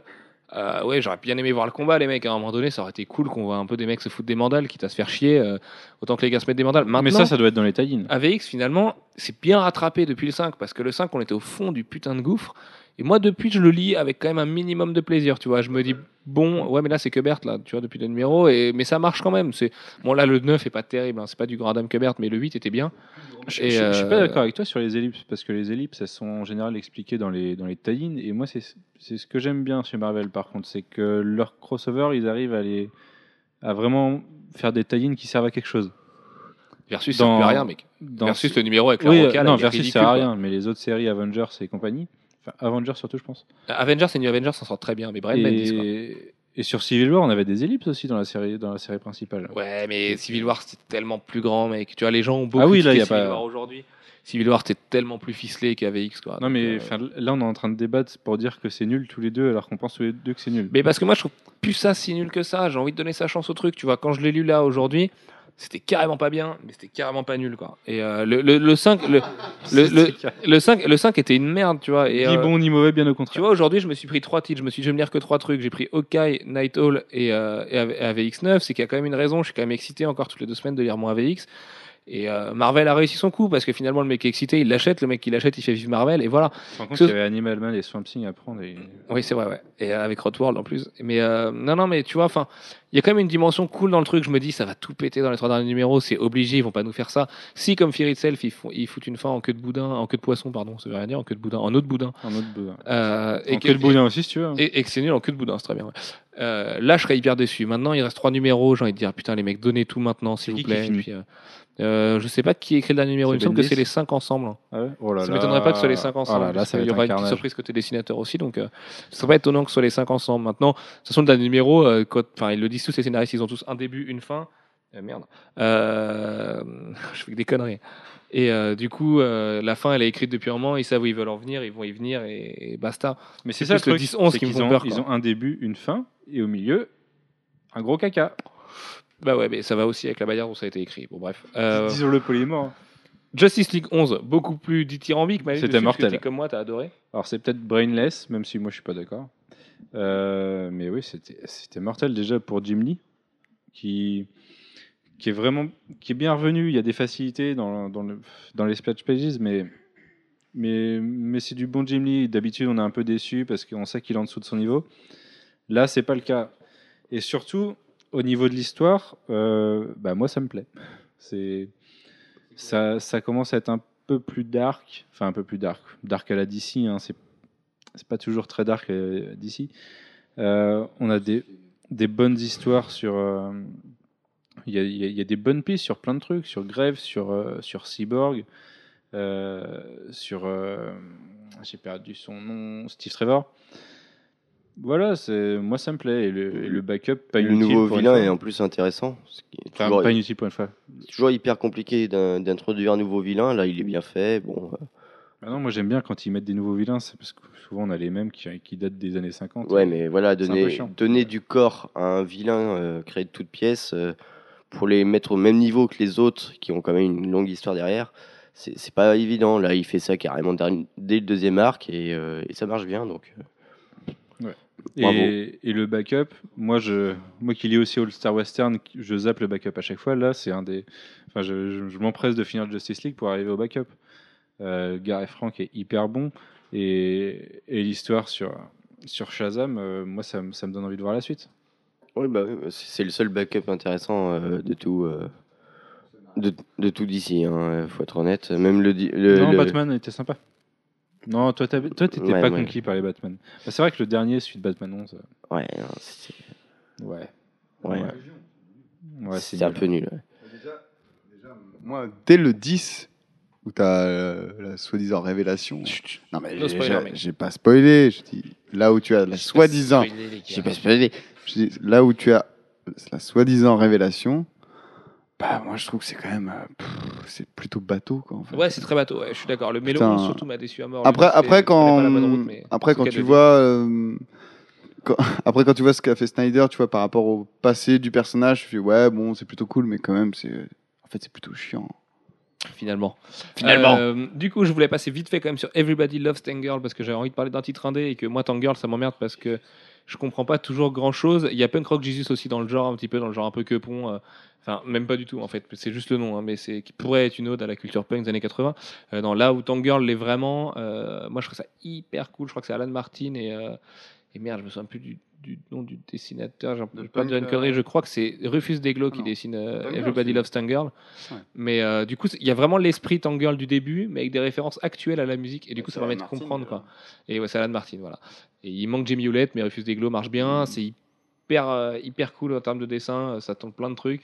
Euh, voilà, c'est novateur. Donc, si vous avez envie d'aller vers de l'indé et de redécouvrir Tangirl avec des références que vous pouvez comprendre, Everybody Loves Tangirl, c'est un one shot Ouais, c'est sorti là a ça l'inconvénient du titre, ouais. c'est qu'il y a beaucoup beaucoup de références et que. Bah oui, mais là, ils sont actuels, donc si on les comprend pas- aujourd'hui. ouais, Ils sont actuels, euh, moi je galère un peu. hein. Ils sont actuels. Euh, Max, tu vas garder le micro puisque nous allons parler de Before Watchmen, puisque ce mois-ci est sorti Minutemen 2, Ozymandias 1, Steel Spectre 2, Comedian 2 et Night Hall 2. Et je crois que, messieurs, vous avez plein de choses à dire. On va commencer par Minutemen, Max. Euh, moi je trouve ça très cool dans l'ensemble. De toute façon, moi j'ai lu que le. Bah non, j'ai lu les deux en fait, les deux qui sont sortis. Je trouve ça super cool. euh, c'est un petit peu lent, le découpage est un peu chiant, euh, mais, mais globalement j'aime bien l'ambiance, j'aime bien tout ce qu'il y a autour.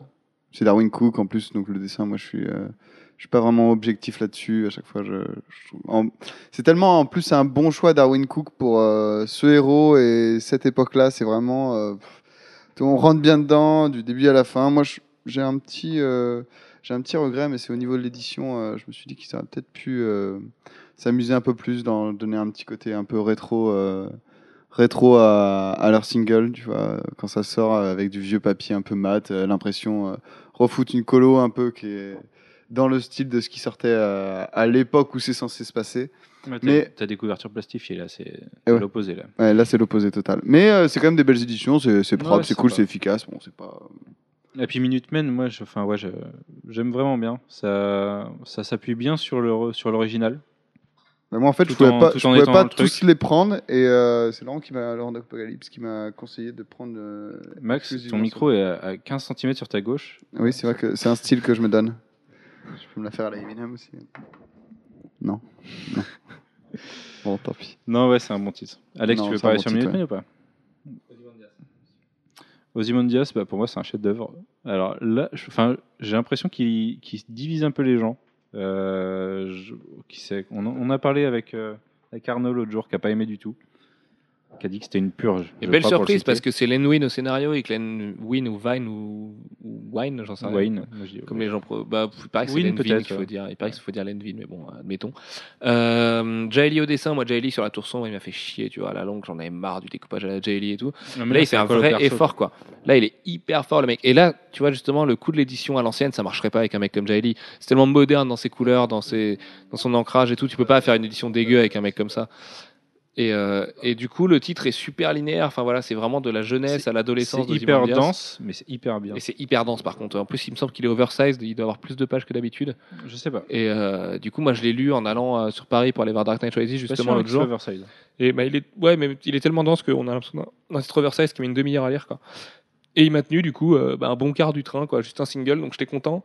En plus de ça, ça raconte une histoire euh, touchante sur Ozymandias, j'ai trouvé. euh, tu vois, c'est très Ça linéaire, mais c'est pas plus mal que Ça linéaire, l'humanise tout en montrant son côté euh, bah, à l'écart. Enfin, vraiment. Parce qu'il est trop intelligent, ouais. quoi. C'est exactement ce que Moore voulait dire dans le truc. euh, heureux les simples d'esprit, et voilà, et Ozymandias ne l'est pas, bah, tant pis pour lui.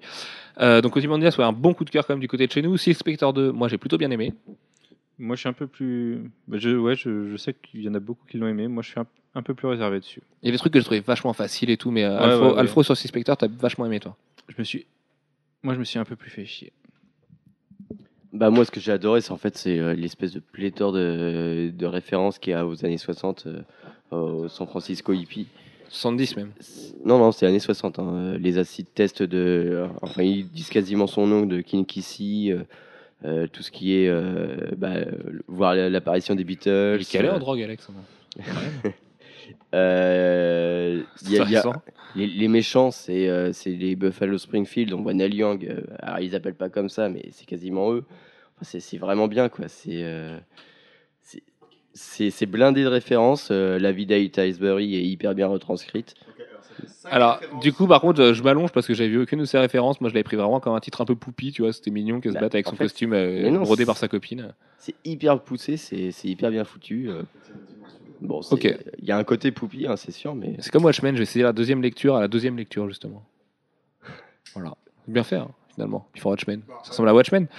Hein C'est pas canonique, mais. Euh, Comédian 2, Alex, t'as pas aimé du tout, jusqu'à ce que tu te rendes compte que la couverture de J.J. Jones, cette euh, euh, marée de sang dans, le, dans la rivière, euh, je sais pas quoi, euh, Kwai, on dira, hein, ça fera comme le film, euh, ça faisait du coup le, ça faisait la, la carte du Vietnam.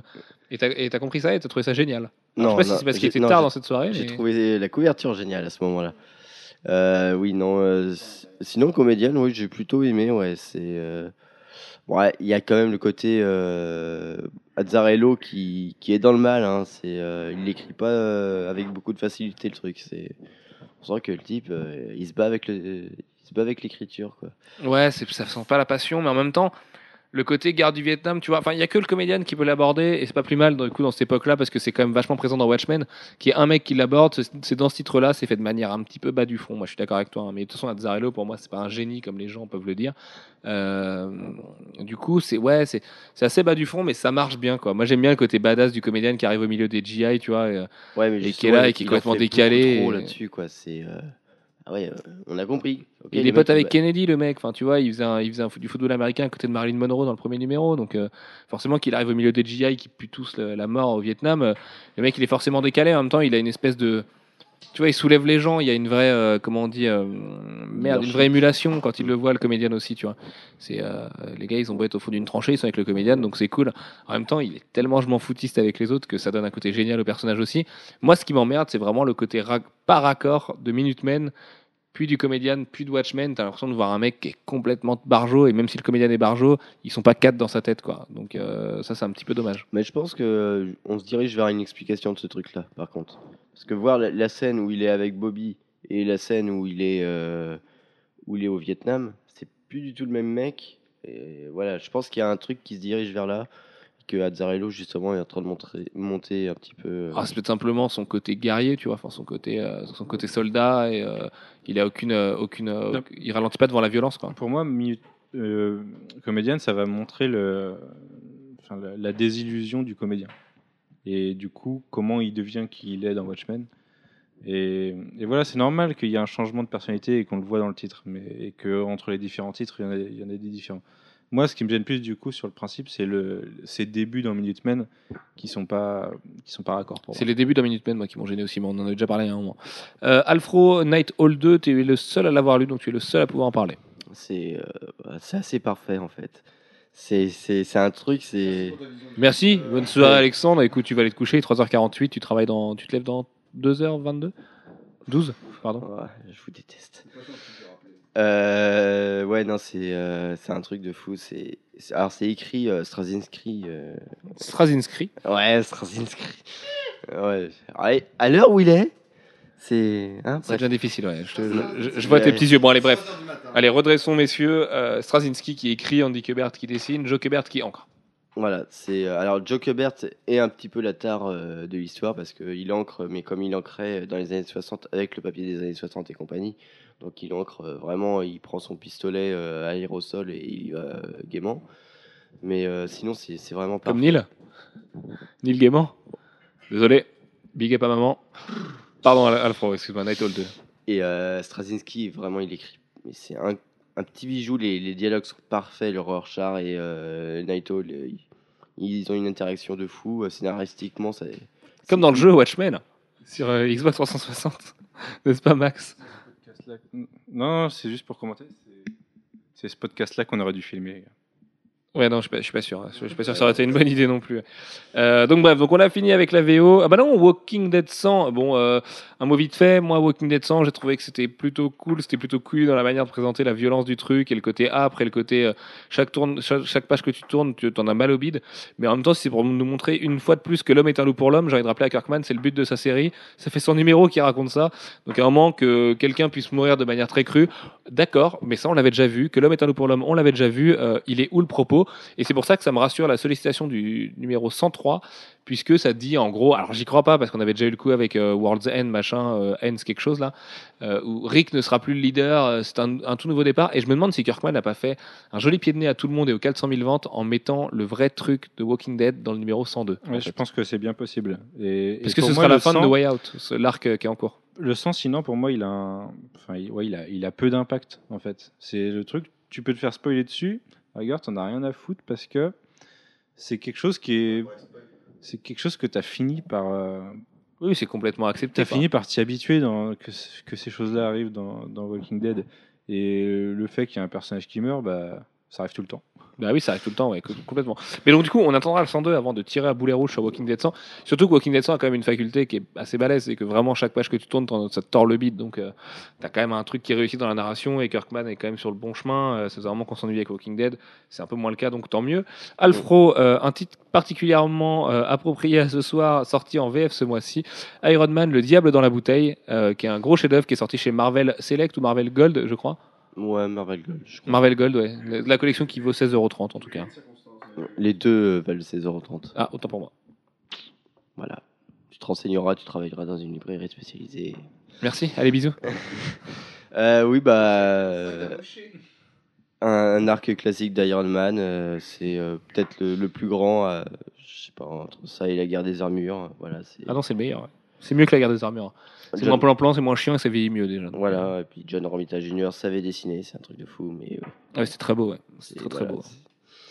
Il n'y a pas grand chose à en dire. Aussi, qu'il y a une partie hyper James Bondesque euh, euh, qui est pas hyper habituelle euh, dans les arcs qu'on lit actuellement d'Iron Man, mais c'était. Il y a vraiment la classe de Tony Stark, le milliardaire, qui se balade à Monaco et voilà, qui va pas forcément se battre en armure, mais faire un petit peu James Bond, quoi. C'est sympa. En plus, il y a une dimension du personnage qui va rester euh, très très longtemps, mais qui va vraiment euh, faire part de lui-même. Tony Stark, c'est un alcoolique. Même dans euh, Fear Itself récemment, tu vois, ils en ont fait allusion à ce problème d'alcool. Tu vois, c'est c'est tout le temps, tout le temps qu'on lui ressort et que maintenant cet arc est tellement important, tu vois, que ça fait vraiment une, une partie intégrante du personnage. C'était Alexandre Astier qui nous en avait parlé de ça d'ailleurs, quand il parlait d'Iron Man, où il fallait pas enlever cette dimension justement au personnage parce que c'est ce- ça qui faisait euh, bah, son côté humain finalement, en fait, la faiblesse du héros. Superman, c'est la kryptonite. C'est la vodka gin pour euh, Tony Stark. Côté complètement sous-exploité dans les films. Ah oui, euh, Big Up à John Favreau qui a ruiné ça dans une cuite d'adolescent dans Iron Man 2. Euh, autrement, ce mois-ci, on va passer très vite dessus. Panini a fait son relaunch, on vous en a parlé assez de fois comme ça. Donc vous avez maintenant Thor, Hulk, Iron Man euh, et je ne sais plus quels titres en VF sont disponibles. Avengers, Marvel Avengers, Universe, Spider-Man, X-Men, ça a été relaunché ou pas? Ouais, X-Men Ouais. Universe. Et X-Men. Moi, j'ai- moi, j'ai un big up pour X-Men Universe qui a. Non, c'est X-Men Ah, je sais plus. Enfin, pour la couverture d'Asto sur, sur un titre qui ne contient pas Asto. Oui, c'est un peu dommage d'avoir utilisé une couverture d'un titre qui n'est pas à l'intérieur, mais bon, on en a déjà parlé à un moment. On va pas tirer euh, sur Panini là-dessus. Maintenant, nous, de notre petite échelle de petit libraire, ce qu'on voit, c'est que bah, ce relaunch, il a rien amélioré du tout sur les ventes de VF. Il y a personne qui s'y met en plus. Donc c'est peut-être pas le cas, hein, parce que c'est un relaunch grand public d'avoir appelé les séries avec un tel nom, c'est grand public, donc c'est sûrement les kiosques et les Leclerc, euh, espaces culturels, machin, qui, qui vont en vendre plus que nous. Mais c'est vrai que nous, au niveau des habitudes, on a eu plus de stop que de encore, donc euh, voilà, c'est un petit peu dommage. Maintenant, on attend de voir les premiers chiffres de Panini, ils seront dévoilés sûrement l'année prochaine. Et puis moi, je leur souhaite que ça marche parce que finalement, Panini fait des choses pas mal en librairie en ce moment. Ce serait pas mal que ce relaunch fonctionne. Mais bon, il y a des erreurs éditoriales, euh, encore une fois. On, voilà. Puis cette, euh, la maquette est pas très belle. Et puis euh, Panini a senti le besoin de relauncher parce qu'Urban partait sur de nouvelles bases. Sauf que après, pour les Marvel Now, comment ils vont faire, on n'en sait rien. Est-ce qu'on repart sur un numéro 1 encore? Euh, Moi, ça me paraît compliqué. Mais bon, on verra. On n'y Et est pas. je le vois gros comme ça. Mais, euh, Non, je pense pas que Panini puisse relauncher encore une fois euh, si peu de temps après, après un an et demi après un relaunch. Sachant qu'avant, c'était pas du tout dans la culture Panini de relauncher autant. Quoi. La- la- le, le run d'avant, avant le relaunch il y a un an et demi, avant l'Heroic Age, avait duré très longtemps. On avait des séries qui étaient Ah au-dessus oui, il de y 100 avait et des tout. euh. 150, non? Ouais, bah, Spider-Man aurait dû avoir 150, Wolverine était très haut. C'était Wolverine qui avait la plus grosse numérotation. On est, on est monté à combien à Wolverine? 180 quelque chose, c'est ça hein donc euh, ouais, ouais, c'est quand même pas dans les, dans les mœurs de la boîte. Euh, je pense qu'ils vont se calmer un petit peu là-dessus et qu'ils garderont ce relaunch actuel euh, pour un bon moment. Et puis en tout cas, je leur souhaite. C'est juste qu'ils vont s'amuser à répartir les séries. Quoi. Bah, après, il y a X-Men qui pose réellement problème, puisque dans Iron Man, tu auras le relaunch Iron Man. Dans Hulk, tu auras le relaunch de Hulk par Mark Waid et Lenny Liu, dont on parlait tout à l'heure. Dans Thor, même chose. Finalement, ce sera peut-être raccord, c'est juste de convaincre les gens qu'il va falloir commencer au numéro 10, ce qui va être un peu plus compliqué. Mais en même temps, les gens se projettent pas sur un numéro 1, donc euh, est-ce que c'est vraiment Il compliqué suffit d'un macaron pour convaincre les gens, non? On verra à ce moment-là. Euh, du côté d'Urban, si vous voulez être raccord avec Dark Knight Rises, on vous conseille deux lectures La Revanche de Bane, dont on avait fait une review écrite, et Batman Nightfall, dont la review écrite arrive bientôt. Euh, c'est les deux titres à lire pour comprendre Bane, pour comprendre sa psyché. Moi, je conseille particulièrement La Revanche de Bane plus que Batman Nightfall, parce que dans Batman Nightfall, ça reste un crossover des années 90 complètement abusé de partout avec des- tous les vilains et tout le monde. La Revanche de Bane, on a les vraies origines de Bane et, euh, et euh, Ouais, Mine de rien, Nolan s'en inspiré dimension un peu inté- intellectuelle, ou dans le sens où c'est vraiment l'opposé de Batman, dans le sens où il cherche à se, perfectionner euh, de A à Z. C'est-à-dire que c'est pas tant au niveau physique, euh, c'est surtout au niveau intellectuel où il va chercher, il va. En même temps, il surprend même Razazgul. Razazgul. Ça y est, je, je n'y arrive plus. aux échecs. Aux échecs. Et euh, même au niveau de la langue, en même temps, il apprend une langue tout seul, une langue qui est censée être morte. Le gars, il, y arrive comme ça. Et ouais, parce Aucun qu'il problème. s'est- parce qu'il a lu un milliard de bouquins et tout Ouais, ça. quoi. et dans Nightfall, c'est vrai que c'est un peu une dimension de Bane facile, quoi. hein, parce que c'est un peu, j'envoie tous les mecs contre toi, une fois que t'es bien mort, j'arrive pour te mettre les derniers coups. et Ouais, complètement. On peut retenir l'introduction d'Azrael, surtout dans Bane, dans, dans Nightfall à l'époque, qui était cool, quoi. Mais en dehors de ça, c'était pas forcément une lecture énorme. Moi, je suis Mm. surpris qu'Urban n'ait pas réédité No Man's Land, mais en même temps, tant mieux, parce que c'est vrai que Chris Nolan s'inspire quand même pas mal de No Man's Land dans Dark Knight Rises, mais No Man's Land, c'était pas terrible non plus. Donc, euh, c'est peut-être pas plus mal que Urban n'ait pas pris le risque de le rééditer, quoi. Je, trouve, je, suis- je suis pas d'accord sur Nightfall. c'est- Je trouve ça plutôt intelligent de la part de Bane en fait. C'est pas. C'est un mec costaud quand même. On s'attend à ce qu'il aille faire preuve de force brute. Et là, il fait preuve de malice plutôt.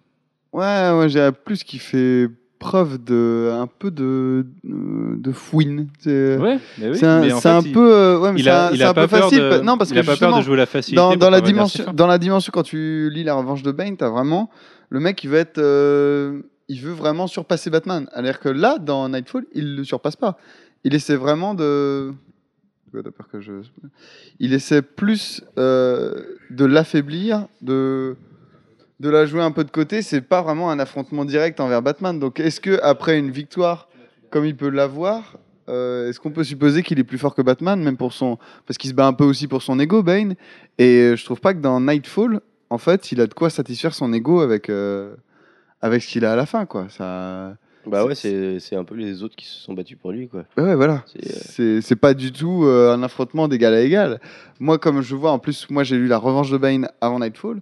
Et pour moi, je m'attendais vraiment à ce que tu aies un Bane qui se dise Bon, allez, moi je le veux, je veux Bruce Wayne, euh, Batman au top de sa forme et je l'éclate au top de sa forme. Bah surtout que c'est cas. 12 numéros, quoi. C'est 12 numéros. euh, Ah, long. et il y a le temps de faire un super bon plan là-dessus, euh, ou pas. Ouais, au final, c'est que, bah, c'est que du, du super méchant à répétition qu'il envoie, etc. Mais c'est vrai que La Revanche de Bane, c'est très, très, très bon. C'est très bon. C'est très bon. Euh, Du côté d'Urban Comics également, on avait Batman année 1 de Frank Miller et David Mazzucchelli ressorti dans une édition euh, où on est dithyrambique dessus. Messieurs, pouvez-vous la présenter Maxime, professionnel de l'édition, peux-tu t'en occuper, s'il te plaît? Eh bien, pas grand chose à dire, euh, excepté que c'est une très très belle édition de la part de Urban Comics, comme à son habitude. Je voudrais pas non plus faire le- l'amoureux d'Urban, mais c'est vrai qu'ils font du bon boulot et ça, encore une fois, c'en est la preuve. Euh, Il y a plein de bonus. euh, Il y a eu euh, la première, je crois que c'est la première publication. Ils vont que le faire avec la première publication, avec les DVD de l'animé. Euh, qui est excellent. En plus, je l'ai vu euh, il n'y a pas très très longtemps. J'ai découvert ça. C'est euh, même si le trait de Mazzucchelli n'est pas respecté, mais ça, je m'y Ouais, attendais un petit c'était peu. un peu compliqué. C'était un peu compliqué, mais je trouve que l'esprit est là, l'écriture est toujours présente, il y a toujours cette dimension de Batman qui est son propre quoi. méchant. Ouais, c'est un peu allégé, c'est un peu plus facile, mais c'est très très efficace pour les gens qui ont envie de découvrir Batman autre que par le comics et plus par un animé ou un film. C'est un court métrage génial avec Catwoman qui est. avec Catwoman qui est euh, superbe dedans. Ouais. C'est très bien animé, mais comme les animés DC à leur habitude de toute façon. Et, euh, et donc car Urban nous offre ça. Euh, En plus, c'est pas trop trop cher avec. euh, 20 euros, ouais. c'est 20 euros pour euh, les deux DVD, Sachant que. mais c'est épuisé maintenant. Voilà, c'est épuisé. Donc c'était 20 euros Ouais. avec deux DVD, et maintenant vous pouvez quand même retrouver l'édition qui va ressortir. Écoute, j'ai ressorti. Il y a une édition qui va ressortir qui devait être à 20 euros sans les DVD, mais finalement Urban l'a publié à 15 euros en prix public, sans les, sans les Blu-ray et le DVD. Donc euh, c'est plutôt euh, plutôt sympa. Bah oui, ils sont bien ces gens-là. hein. Mm. Ah, ah ouais, Sachant que je sais pas. le, le Blu-ray, euh, lui tout seul, euh, serait à 25 euros. Quoi? J'ai l'impression que je peux pas écrire une news et vous laisser tout seul. J'ai l'impression d'avoir deux enfants derrière qui prennent le micro. Euh, Marine Man, très rapidement, Marine Man, c'était génial. Pourquoi? Parce que Ian Churchill l'a dessiné de la main gauche parce qu'il s'était pété la main droite. Que Ian Churchill, normalement, c'est un dessinateur qui fait du hyper detail, des classes, très cartoony, c'est pas du tout raccord avec Aquaman et tout, ça n'a rien à voir. Euh, c'est une bonne histoire sortie chez Comics. Il y a un début, une fin, il y aura peut-être une suite. euh, en tout cas, la, fin est ouverte. Et euh, j'ai trouvé ça cool vraiment. Moi, je remercie Thomas Rivière d'avoir ramené cette série en France parce que Marine Man, je voulais pas du tout me la faire en VO en ayant peur d'un Aquaman potiche, potache euh, du côté d'Image. Et finalement, c'est pas le cas du tout. C'est vachement bien, c'est plutôt joli. Il y a du, du savant nazi qui clone des gens. Et moi, j'aime bien ce genre de truc. Euh, voilà, c'est. J'aime bien les nazis, ouais, sûrement. ouais. Euh, non, non, mais c'est- vraiment. euh, c'est vraiment facile quoi comme écriture, mais ça passe bien. Moi, je l'ai lu en faisant mon linge l'autre jour. J'étais dans mon lavomatique et euh, ça passait très bien en attendant que ma machine se finisse. Donc, euh, c'est vraiment un bon comics de plage. Et avant qu'on fasse une émission spéciale plage cet oui, été, quand les beaux jours laverie, seront c'est arrivés. pareil qu'une plage. Le monde les- le sait. ben oui, évidemment. Il y a l'eau, il y a, tout ça. il y a plein nanas mignonnes et, euh, et tu peux lire des bouquins tranquilles. Donc oui, c'est comme à la plage. Euh, donc Marine Man, vraiment, je le conseille. Glénat Comics, c'est encore dispo. Profitez-en tant qu'il y en a, parce que Glénat, ce sera sûrement pas le genre à republier à mort derrière. Mais euh, voilà, pour l'instant, ça vaut le coup. Donc je suis de type content, Maxime. Euh, du coup, pour finir ce podcast, on va faire un petit tour. Qu'est-ce que vous avez fait en juillet, messieurs? Parlez-nous de tout, de rien, de ce que vous voulez. Max, tu peux nous parler de Triple Town, je crois. Ah oui, Triple Town, qui est un jeu absolument incroyable que vous pouvez trouver sur Facebook. Vous tapez Triple Town et c'est un petit jeu incroyable. Alors, je pourrais vous expliquer le jeu, mais en fait, c'est pas du tout vendeur. Il faut vraiment y jouer. Pour vous résumer, alors deux, non, trois, trois petits brins d'herbe, ça fait un buisson. Trois petits buissons, ça fait un arbre. Et trois arbres, ça fait un village, et etc., etc. Et c'était un jeu absolument addictif. Mais je n'ai pas fait que ça. J'ai travaillé aussi et euh, j'ai préparé un Masterworks qui du coup sera peut-être sorti euh, quand on va. Bah, tu publies des, man- des jeudis le podcast? Donc on sera jeudi là. Le podcast risque d'être publié dans moins de 8 heures. Le Masterworks le sera dans un peu plus de 24, voire 36. C'est un nouveau teaser que nous vous offrons aujourd'hui, sachant qu'on n'a encore rien tourné. On peut l'avouer ça. de, de toute façon c'est foutu, je vais l'avouer. Flo, tu coupes ça au montage. Non, ça se coupe pas au montage le podcast, on, est, on, est, on est foutu, on est foutu. Maintenant là, faut qu'on soit dans les délais, euh, sinon on est dans la merde. Oui, euh, et donc euh, sinon j'ai vu Amazing Spider-Man aussi au mois de juillet. Bon, c'est peut-être un peu tard pour en parler, mais moi j'ai trouvé ça super nul. Enfin vraiment, en fait j'ai trouvé ça mieux que la trilogie des, des mais mais comme euh, j'avais déjà trouvé ça super nul, Rami, euh, là j'ai juste trouvé ça moyen. quoi. Ça, t'as trouvé ça pourri, mais moins pourri que Rémi. Ouais, c'est ça en fait. Ouais. En fait, j'aime bien Spider-Man. Je pense qu'il y a tellement de trucs qu'on pourrait faire avec l'écriture de ce personnage-là, et, et là les dialogues sont tellement. Euh, il faudrait que ce soit drôle, en fait. Ouais, là c'est pas drôle, c'est Ouais. juste chiant. Ouais. Mais euh, au niveau visuel, c'est sympa. ça se regarde un petit dimanche après-midi avec des popcorn avec un pote au ciné, c'est cool. Oui, puis ça, Ball, ça passera sur W9 à un moment ou à un autre. Et puis, on Voilà. regardera quand même. Oui, on le regardera quand même. Et sinon, j'ai pas fait grand chose à part ça, mon juillet. T'as t'as pas vu Dark Knight Rises? Bah, si, je l'ai vu, Ah. on en a parlé 50 000 fois. Moi, j'adorais. Je je vais pas encore. euh, Je vais pas encore faire l'apogée de ce film. Il y en a marre un peu là. T'as fait quoi ton mois de juillet, toi, là, Alfro Je- je- J'en sais rien, il était hyper long ce mois. Déjà, il y a eu la Comic Con. Ah, mais oui, c'est vrai qu'il y a eu la Comic ouais, Con. c'était ce mois-ci, ouais. Ouais. C'était. euh, Mais pourquoi? C'est très bien là.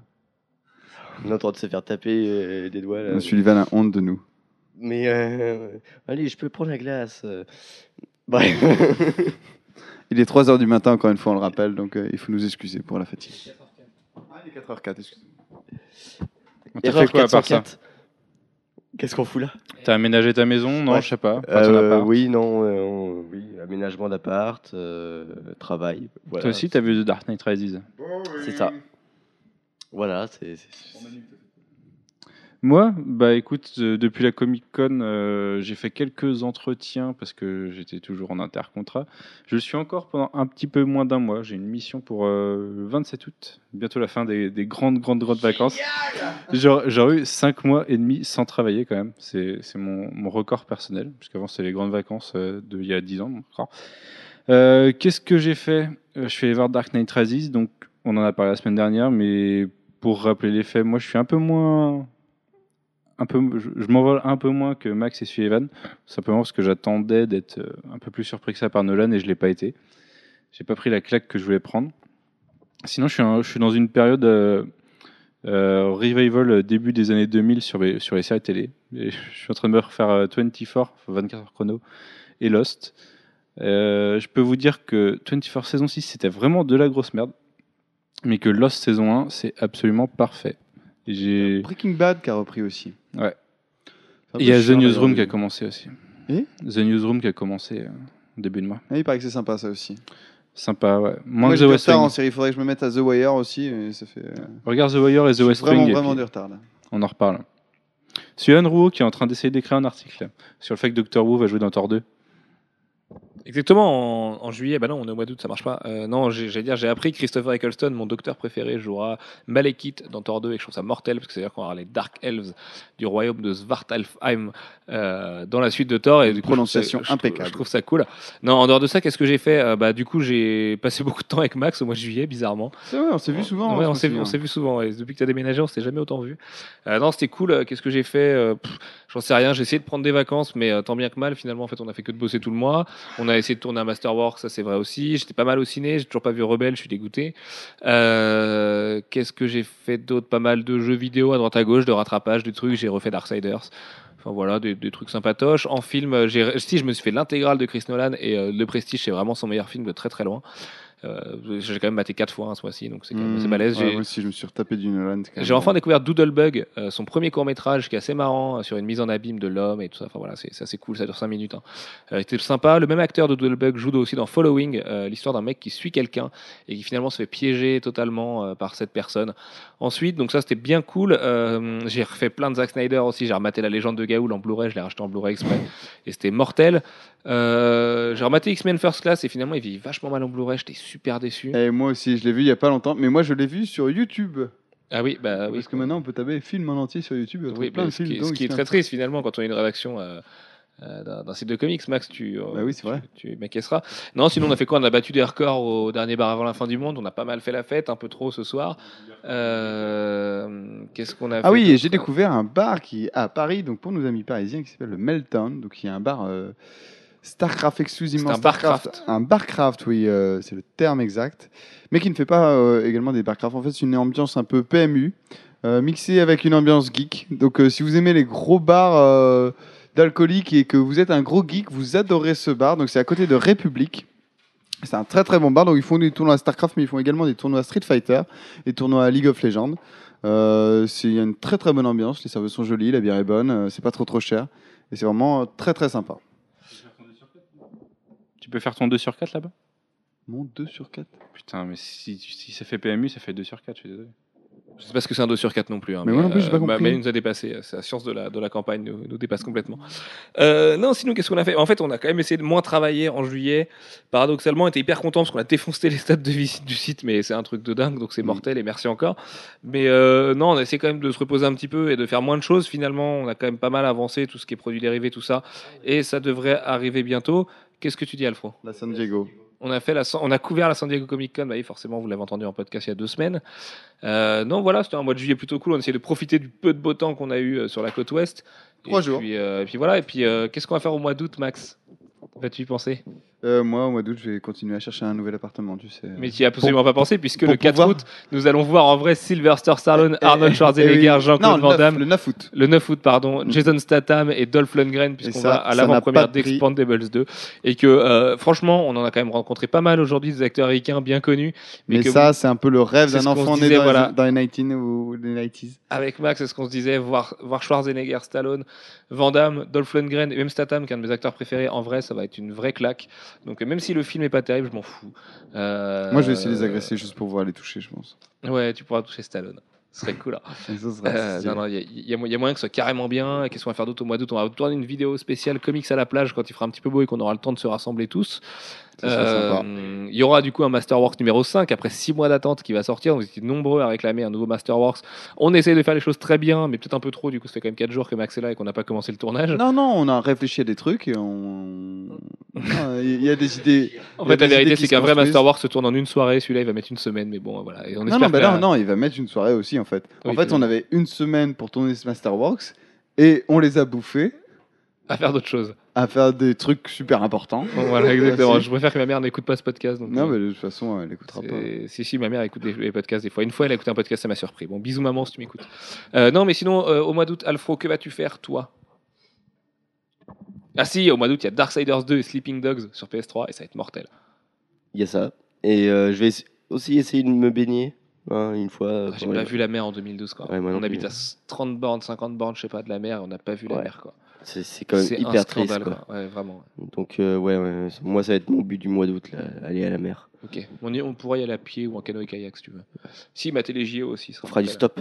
Parce qu'on était gros beaufs à la rédac, on mate les JO tous ensemble tous les soirs ensemble. Enfin, on mate la natation, hein, parce qu'il passe oui, que parce que de toute façon, France 2 ne passe que la natation et que Gérard Roll, c'est insupportable.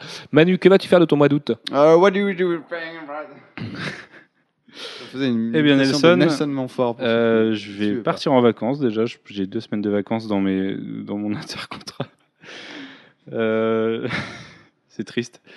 Je, je vais partir à la mer une semaine et sinon je vais prendre une semaine avec ma chérie pour euh, faire des, des travaux à la maison, des trucs comme ça. Oh, c'est mignon. Et je vais essayer de m'habituer à reprendre le travail. Ça va être dur. Faire se lever tôt le matin, genre avant 10h. Ouais, t'en branles pas une au boulot, on le sait tous. C'est faux. Surtout que là j'ai de la route. Avant j'étais à, à peu près 5 minutes de chez moi. Et là j'ai de la route maintenant.